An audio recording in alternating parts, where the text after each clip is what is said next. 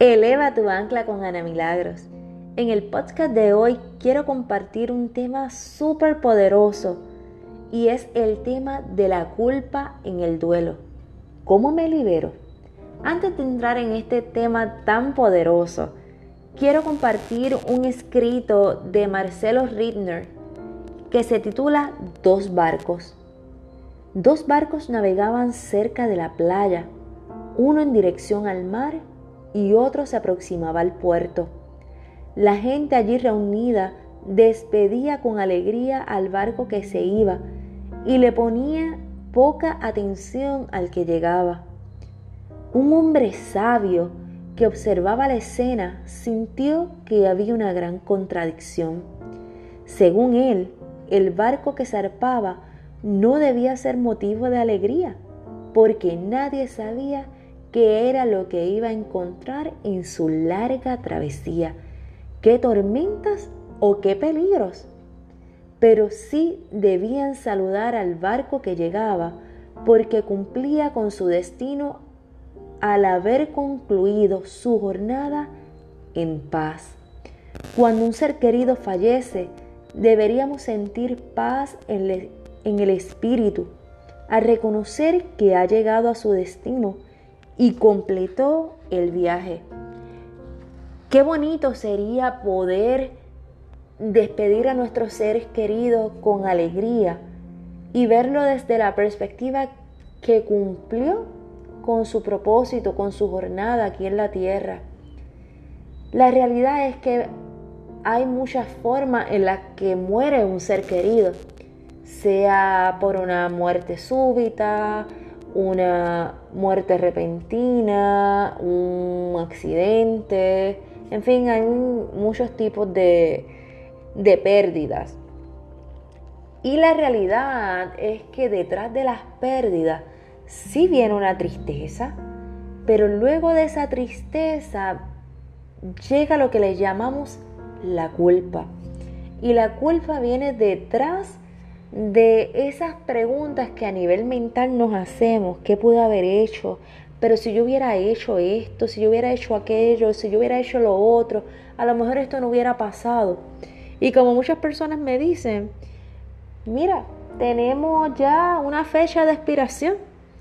Lo que no sabemos es cuándo, dónde ni cómo nos tocará morir. A veces las muertes llegan de una forma muy injusta que no podemos entender y hasta una forma muy inesperada. Así que es importante poder trabajar con ese sentimiento llamado culpa, porque en la medida que nos sumergimos en ella, la vida se nos acaba. Y tras que se nos acaba, se van con ella sueños, metas, deseos, ilusiones. Y es hora de poder ver la vida y la muerte desde la, una nueva esperanza. Hay tres autores que me encantan y una de ellas es la doctora Liz Millán, de la cual voy a estar compartiendo unas cositas. Y ella es la autora del libro Lo que la pérdida no te puede quitar.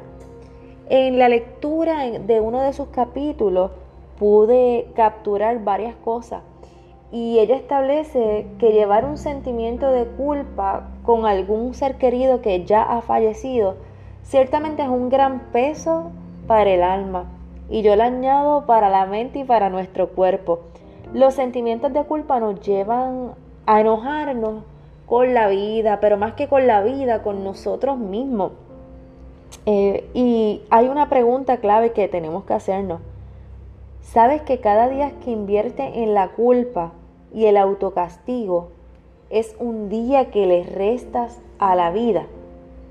Esa pregunta cuando la leí en el escrito de la doctora Liz Millán fue una bofeta cósmica, porque muchas veces, y lo digo por experiencia propia, tras la muerte de mi mamá, estuve muchos años culpándome de su muerte, una, muerte repentina, una muerte inesperada, una muerte abrupta. Y eh, venía mucho a mi mente si yo hubiera hecho esto, si yo hubiera hecho esto otro, si yo me hubiera ocupado un poquito más, pero si yo me hubiera, le hubiera preguntado X o Y cosas. Y la realidad es que cuando me doy con esta pregunta, sabes que cada día que inviertes en la culpa y el autocastigo es un día que le restas a tu vida. Eso me llevó a mí a pensar que es un tiempo que le resto no solamente a la vida, a mi propósito, a la misión que vengo yo a cumplir aquí en la tierra. Y la realidad es que yo hubiera hecho o no hubiera hecho, iba a morir. Ese era su día.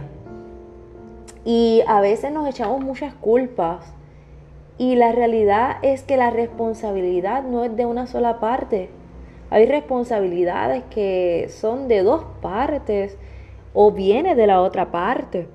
Así que, ¿cuál es nuestra ganancia detrás de esa culpa diaria? ¿Realmente va a aliviar nuestro dolor? Me gusta mucho eh, esta autora porque ella te lleva a ver una realidad desde la fe.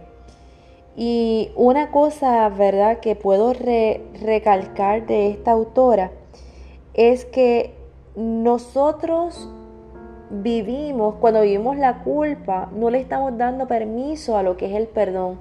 Y es importante perdonarnos a nosotros mismos. Es importante el poder hacer las paces con nosotros mismos. A veces no es ni porque la persona se haya muerto, no es por lo ocurrido, sino por lo que yo dejé de hacer y pude hacer. Y realmente que haya hecho o no haya hecho, ese era el día que esa persona le correspondía morir. Así estaba determinado. Y una pregunta que es importante que nos las hagamos también es, ¿qué lecciones puedes derivar de aquello que te hace sentir culpable? A mí me gusta siempre decirle a las personas cuál es la ganancia detrás de y esa pregunta que hace la doctora Lynn Millán, vuelvo y la repito, dice, ¿qué lecciones puedes derivar de aquello que te hace sentir culpable? Mira, es buscar la ganancia de esa autoculpa, de ese culparte constantemente, si yo hubiera hecho esto, si yo hubiera hecho esto otro, si yo hubiera impedido tal cosa. Es qué, qué estás ganando al autocastigarte de esa forma. Y otro autor que me gusta mucho es el autor Santiago Rojas. Este autor establece que luego de la tristeza, el sentimiento que más dolor procede es la culpa. Y este autor establece que la culpa se debe a lo que se hizo y a lo que no se hizo suele ser el causante de que suframos de una forma exagerada. Y, y es que cuando a nivel consciente e inconsciente alimentamos esa culpa, realmente llevamos a profundizar más el dolor. ¿Realmente eso es lo que tú quieres para tu vida? No estamos hablando de que no sientas culpa, es cuánto tiempo lo estás prolongando y hasta cuándo lo vas a seguir prolongando. A mí me gusta también la autora Gaby Pérez, es una tanatóloga mexicana. Y una de las fases importantes en el cierre de ciclo es ese perdón. Y como bien dije ahorita, viene de dos partes. Es te perdono por, pero también está la otra parte, perdóname por. Y cuando estamos cerrando ciclo es importante ese te perdono por y perdóname por, porque eso nos lleva a nosotros a hacernos conscientes y a liberar nuestra alma de dolor, de sufrimiento y de quebranto. También es importante poder reconocer qué podemos hacer para liberarnos de esa culpa y vivir en perdón con nosotros mismos, con ese ser querido que ya se fue, que y se fue del plano físico, porque espiritualmente nuestros seres queridos están con nosotros. Nadie muere mientras viva en nuestro corazón. Pues mira, para poder liberarnos de, ese, de esa culpa y vivir en el perdón, Este autor, Santiago Rojas, establece que tú puedes hablar con personas sobre ese sentimiento de culpas. Y cuando hablamos de hablar con otras personas, mira, no tiene que ser con todo el mundo. Habla con esa persona más allegada, con quien tú te sientes en confianza, con esa persona que tú sabes que no te va a juzgar.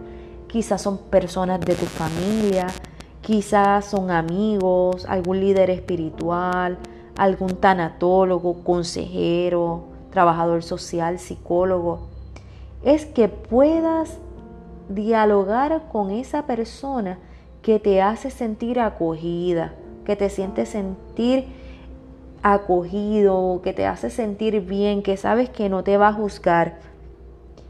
Otro aspecto que este autor presenta, si verdad eres una persona creyente, que, eh, desde la, fe que sea, que practiques cualquier fe, puedes realizar algún ritual, ya sea visitar la tumba de ese ser querido, escribir una carta.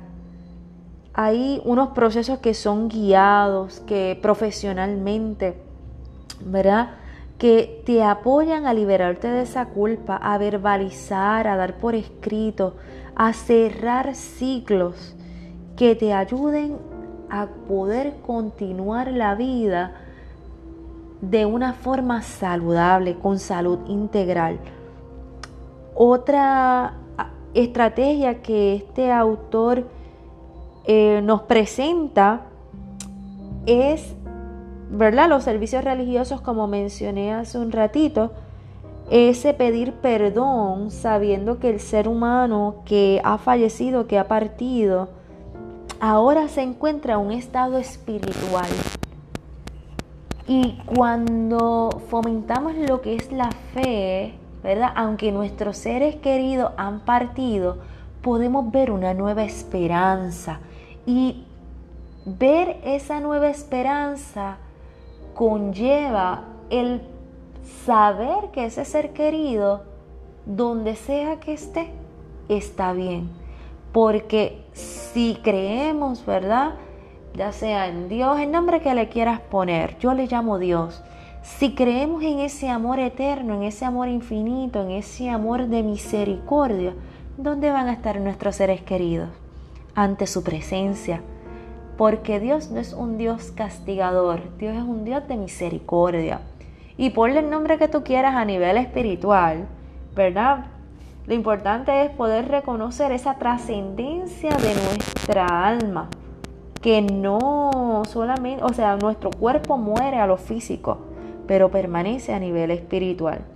Así que la invitación para este día es que tú puedas identificar alguna estrategia que te pueda a ti llevar a liberarte de toda culpa, sea escribiendo, sea practicando algún ritual, sea eh, practicando tu fe, sea la oración. Lo importante es que puedas liberarte de esa culpa para que tú puedas vivir en paz mentalmente, espiritual y físicamente. Así que te invito a que recobres el ánimo y eleves tu ancla.